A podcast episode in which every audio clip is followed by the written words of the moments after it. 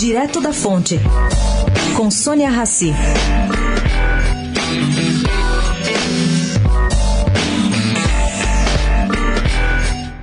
O ex-ministro da Fazenda Joaquim Levy será o novo presidente do BNDES. Ele atualmente é diretor financeiro do Banco Mundial e já está esvaziando suas gavetas na sede da instituição em Washington para se mudar para o Rio, substituindo Diogo Oliveira no comando do Banco de Fomento Brasileiro. Segundo fonte que acompanha a formação da equipe de governo do presidente eleito Jair Bolsonaro, Levi assumiria o cargo sob promessa de ampliar a interação do BNDES com os organismos multilaterais, como o próprio Banco Mundial e o Banco Interamericano de Desenvolvimento.